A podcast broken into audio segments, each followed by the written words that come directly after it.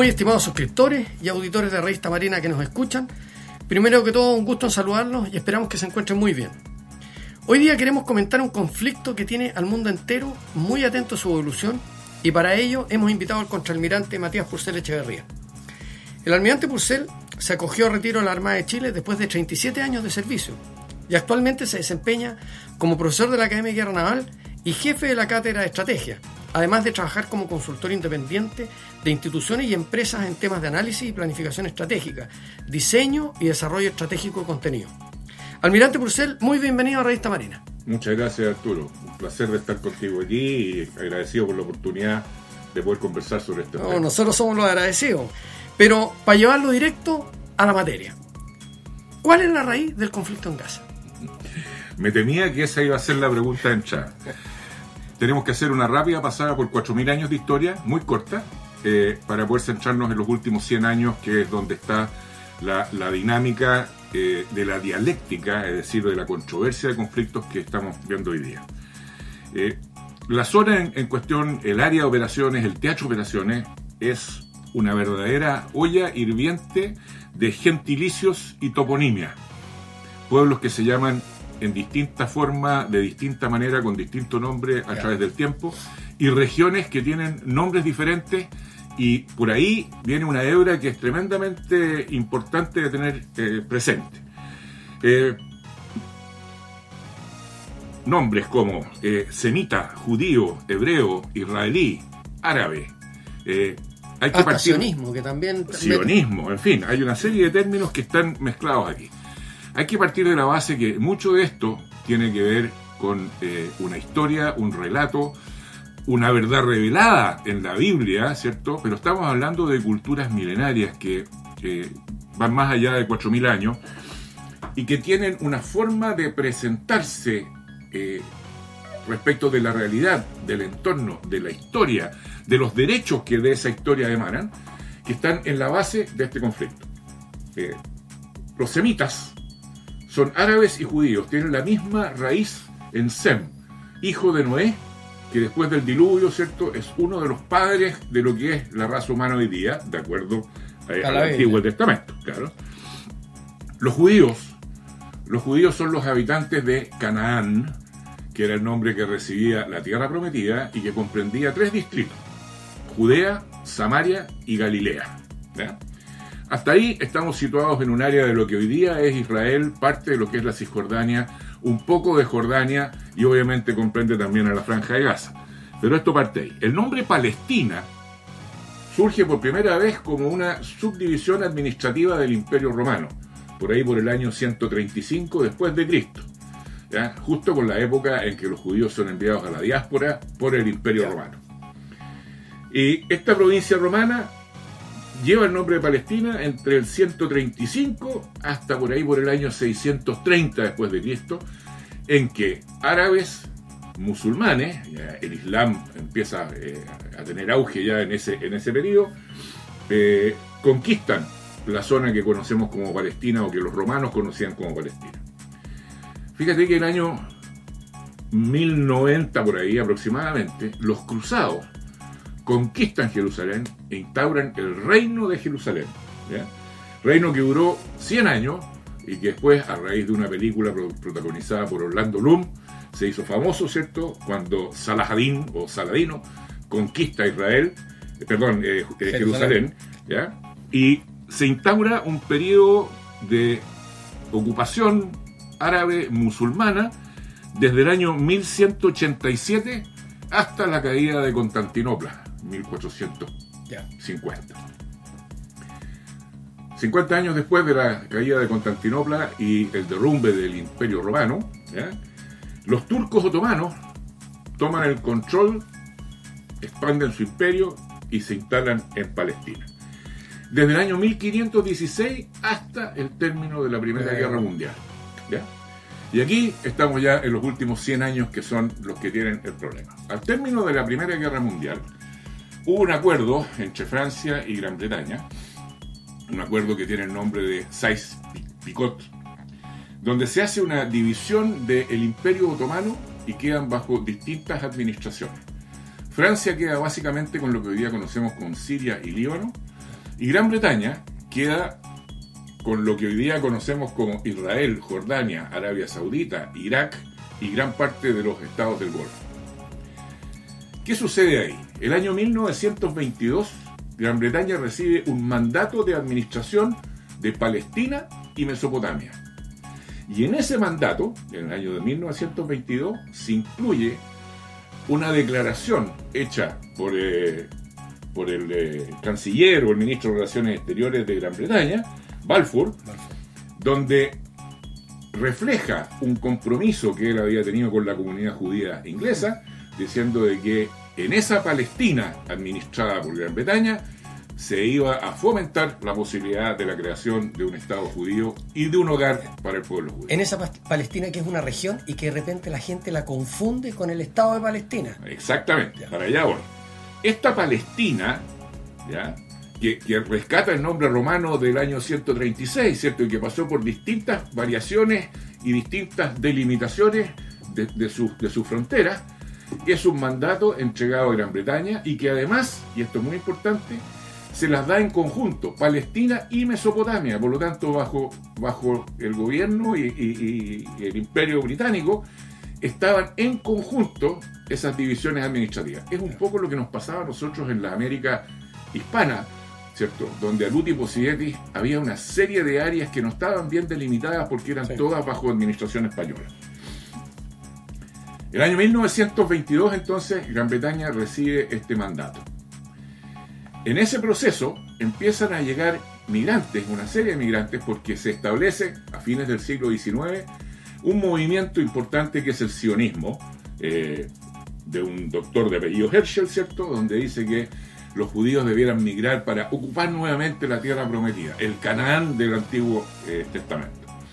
Y se empieza a producir una migración, al principio lenta pero continua, donde empieza a poblarse esta zona bajo mandato inglés. ¿Qué es lo que sucede? Eh, el mandato, ¿quién se lo da a Gran Bretaña? La Sociedad de las Naciones, antecesora de las Naciones Unidas. Y aquí llegamos ahora al término de la Segunda Guerra Mundial, con todo lo que sabemos que las, penurias que pasó el pueblo judío. Y en ese momento, las Naciones Unidas, sucesora de la Sociedad de Naciones, emite el año 1947 el decreto 181, donde establece que el mandato de la Palestina entregado a Gran Bretaña se iba a dividir, y nótese aquí las palabras que se utilizan, entre un Estado árabe y un Estado judío. La palabra palestino o Estado palestino no aparece. Lo que dice es que el mandato que se le había entregado a Gran Bretaña para la administración de Palestina, y recordemos que esa Palestina incluía lo que hoy día es Israel, lo que hoy día es Gaza, lo que hoy día es Cisjordania y la Transjordania, que es el reino de Jordania. ¿Dónde viene el problema? La interpretación de esto es que Israel dice, bueno, en lo que era la Palestina, ahora existe el Estado de Jordania, que es un Estado árabe. Por lo tanto, los árabes debieran estar en ese Estado. Y lo que no es Jordania debiera ser el Estado de Israel. La interpretación árabe es que esto no es así y que el año 1950, después de una serie de guerras por la independencia de Israel, Jordania quedó fuera de esto y la Cisjordania, la franja de Gaza y lo que hoy día ocupa Israel es el territorio que tiene que ser dividido entre Israel y un Estado, y ahora le pone palestino, cosa que no es aceptada en un principio por Israel. Esa es la génesis del conflicto que tenemos ahora en una primera parte, la primera aproximación que tiene que ver con los límites y el quién es quién. Vamos a un segundo elemento el elemento religioso. Israel está, tiene una población aproximada de unos 10 millones de habitantes, de los cuales el 70% son judíos, 70 y algo. 20 y algo, casi 30% eh, son árabes. Y entre esos árabes hay árabes cristianos y hay árabes musulmanes. La Cisjordania, que es la parte que está pegada a Jordania y que está en el entorno de Jerusalén, tiene una componente muy alta de árabes cristianos en cambio, la franja de Gaza ahora tiene una concentración muy alta de árabes musulmanes. Todas las guerras que se produjeron en el siglo XX, entiéndase las guerras por la independencia, la guerra de los seis días, la, el, el, 67, Yom Kippur el 73, etcétera, en gran medida fueron guerras entre el mundo árabe, recordemos que eh, Gamal Abdel Nasser, ¿cierto?, trata de generar la República Árabe Unida, y en ese entonces el mundo árabe tenía en general gobiernos que eran de carácter laico, más bien de izquierda, un socialismo, pero, pero eh, de alguna manera laico, ¿ya? Y tenemos el caso de Egipto, de Siria y también en una parte importante de Irak, el partido Baath, que está en Siria y en Irak, son partidos de carácter laico. Pero en un momento determinado, después de la revolución de, Irak, de, Irán, perdón, la revolución de Irán, el islamismo ingresa como un elemento fundamental dentro de este proceso.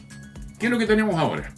Que esto ya no es un problema del mundo árabe, sino que se trata de transformar en un problema del mundo islámico, con la fuerte influencia de Irán, que está apoyando a Hamas, que es una forma de gobierno, un partido de gobierno que se instaló en la franja de Gaza y que da cuenta del gobierno de una población árabe mayoritariamente musulmana. A diferencia de la Cisjordania, donde gobierna el partido Fatah, que fuera formado inicialmente por Yasser Arafat, que derivó de la Organización para la Liberación de, Palestina, y que está dirigida por Abu Hamas, y que tiene una componente importante de árabes cristianos y de árabes musulmanes, que conviven en mejor medida el mundo religioso con el mundo judío. Y además, ahora, en el sector del norte, fundamentalmente en el Líbano, existe otro movimiento que se llama Hezbollah, que es mucho más potente militarmente que jamás, pero que también tiene el respaldo de Irán. Por lo tanto, Irán, que es un estado étnicamente persa, no árabe, musulmanmente chiita, no sunita, que es la mayoría de los, de los musulmanes que están en el área de Oriente Medio o, o en el sector que estamos discutiendo de Palestina, está interviniendo en esto y trae consigo un elemento distorsionador de eh, los conflictos que se producen en este momento y que lleva a una complejidad mayor para llegar a los acuerdos. En una pasada de 4.000 años, más o menos esos son los orígenes del conflicto. Muy claro, pues sobre todo empieza uno a, vislumbrar el problema de, eh, el fanatismo religioso, porque aquí es un componente súper importante en el, en el conflicto. Ahora, eh, ¿Qué tipo de conflicto estamos viendo? Ya tenemos la historia, un poco las raíces. ¿Qué nivel de complejidad tiene? A ver, este, este eh, Clausewitz nos dice, ¿cierto?, que en cualquier análisis estratégico de un conflicto que incluso llega a las armas, la comprensión de la naturaleza del conflicto es la principal tarea que tiene el conductor político para poder entender de qué se trata todo esto. La complejidad de esto es mayúscula porque intervienen aquí todos aquellos elementos que son considerados como objetivos vitales. Es decir, la soberanía, la identidad nacional, la religión, la cultura, la supervivencia, la identidad, la supervivencia, eh, la dignidad humana, es decir, el respeto a los derechos humanos en un momento determinado. Y además viene una raigambre histórica de civilizaciones con una cultura milenaria. Entonces, si uno mira la naturaleza del conflicto, son de raíces tan profundas que están en la estructura del proceso. Nosotros sabemos, ¿cierto?, en nuestro análisis que uno puede decir, aquí tenemos un conflicto que es coyuntural, se produjo por un momento determinado, por diferencias de visión política, por un liderazgo. No, aquí estamos hablando de problemas estructurales, profundos, con una tremenda raigambre, donde la complejidad es mayor. Y yo me atrevería a decir que este conflicto es un todo continuo, desde el establecimiento de Israel después del el cumplimiento de la resolución 181, que ha tenido distintas manifestaciones de momentos de crisis, de momentos de guerra y también de momentos de, una gran capacidad de conversación. No nos olvidemos que el Premio Nobel de la Paz le fue entregado a Yasser Arafat junto con eh, Isaac Rabin y con, y con Simón Pérez, dos primeros ministros de Israel y el presidente de la autoridad palestina en un momento determinado. Y los acuerdos de Camp David después de, de las negociaciones de Oslo llevaron a un proceso de paz. que lamentablemente no se pudo continuar en el tiempo por distintos factores eh, que explotaron ahora con la intervención de Hamas el día 7 de octubre. ¿Cuál es la estrategia que estima será empleada por Israel? ¿Por qué pregunto por Israel? Porque la verdad es que la iniciativa, se podría decir, claro, la tomó Hamas, pero ahora viene la otra etapa, porque evidentemente Israel está, eh, me imagino que en este minuto está haciendo su planificación estratégica y, sabemos lo que es Israel eh, militarmente hablando. Por eso que le quiero preguntar, ¿cuál es la estrategia que usted estima que, está planificando en este minuto Israel? Yo creo que Israel tiene que restituir eh, un elemento fundamental en este proceso, que es la disuasión. Israel tiene que subirle el precio a lo que jamás hizo porque si no, eh, esto va a, ser un todo continuo que va a venir posteriormente Hezbollah, lo van a estar tentando. Mira, no eran tan. La inteligencia israelí no era tan clarividente, no era tan poderosa, no era tan efectiva. Las armas israelíes no actuaron a tiempo, tuvimos espacio. Israel tiene que cerrar esa brecha. Y cerrar esa brecha de dos formas. Uno, hacerle pagar un precio muy grande a Hamas por lo que hizo. Y al mismo tiempo, fortalecer su capacidad de defensa, de modo decir, conforme esto nos pasó, aprendimos, pero en los próximos 30, 40 años no nos va a pasar. Yo creo que esa es la gran estrategia. ¿Cuáles son los límites que tiene Israel?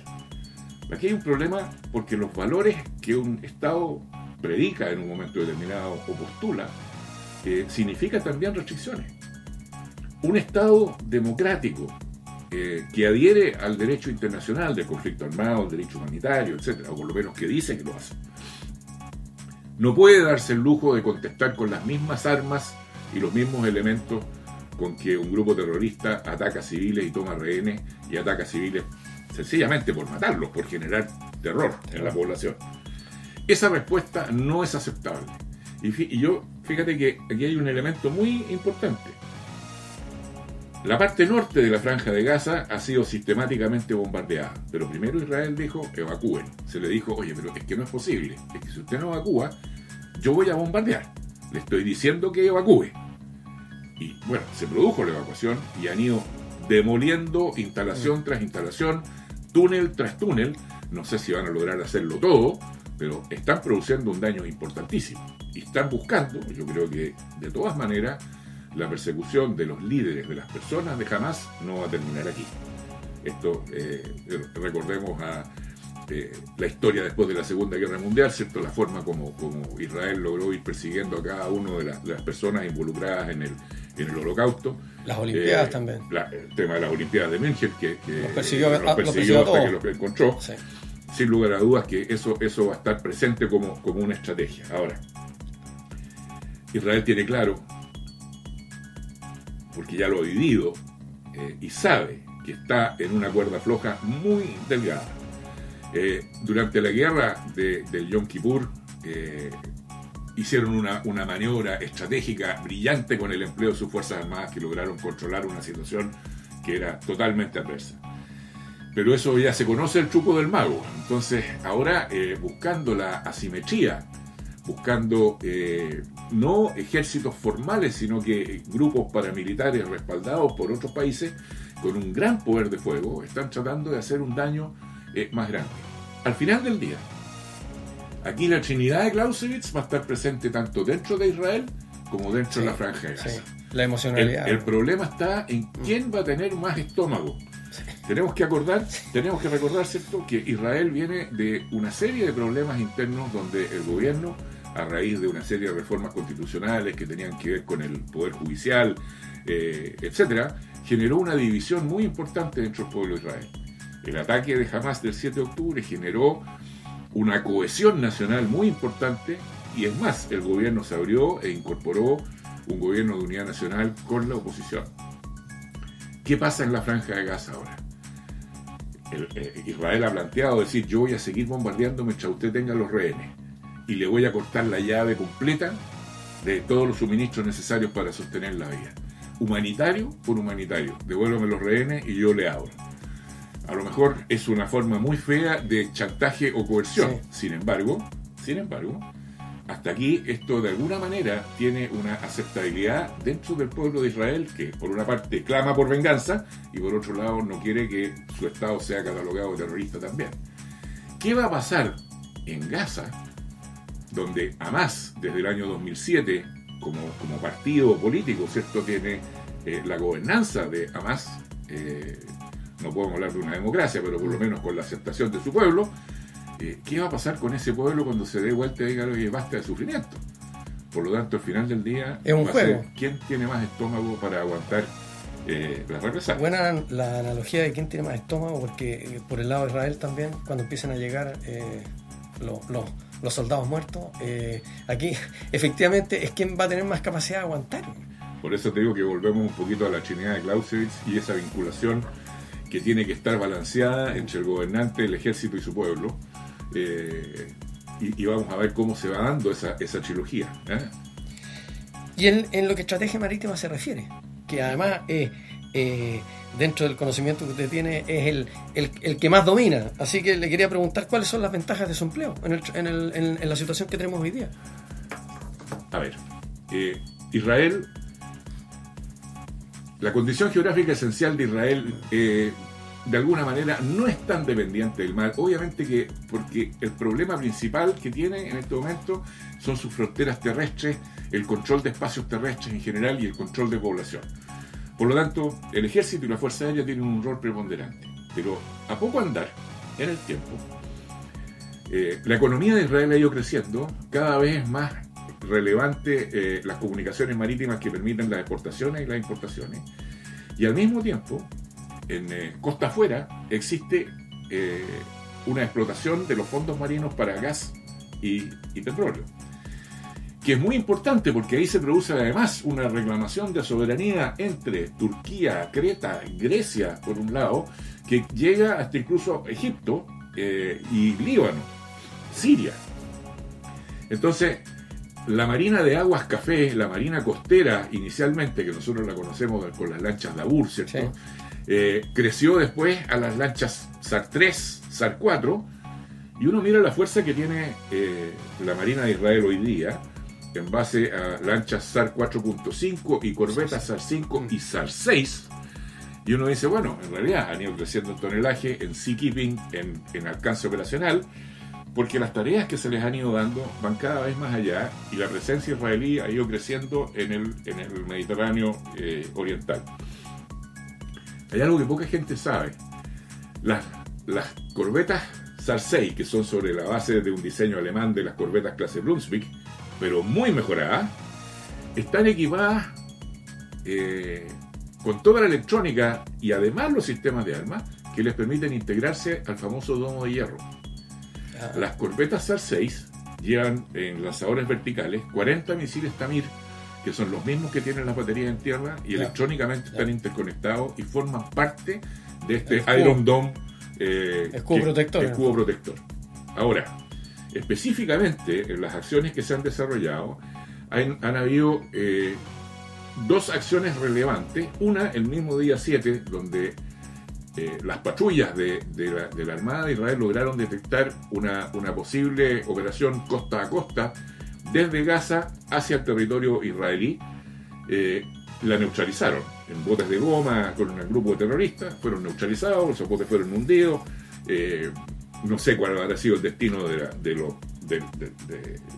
la, gente de Hamas que, lo protagonizó.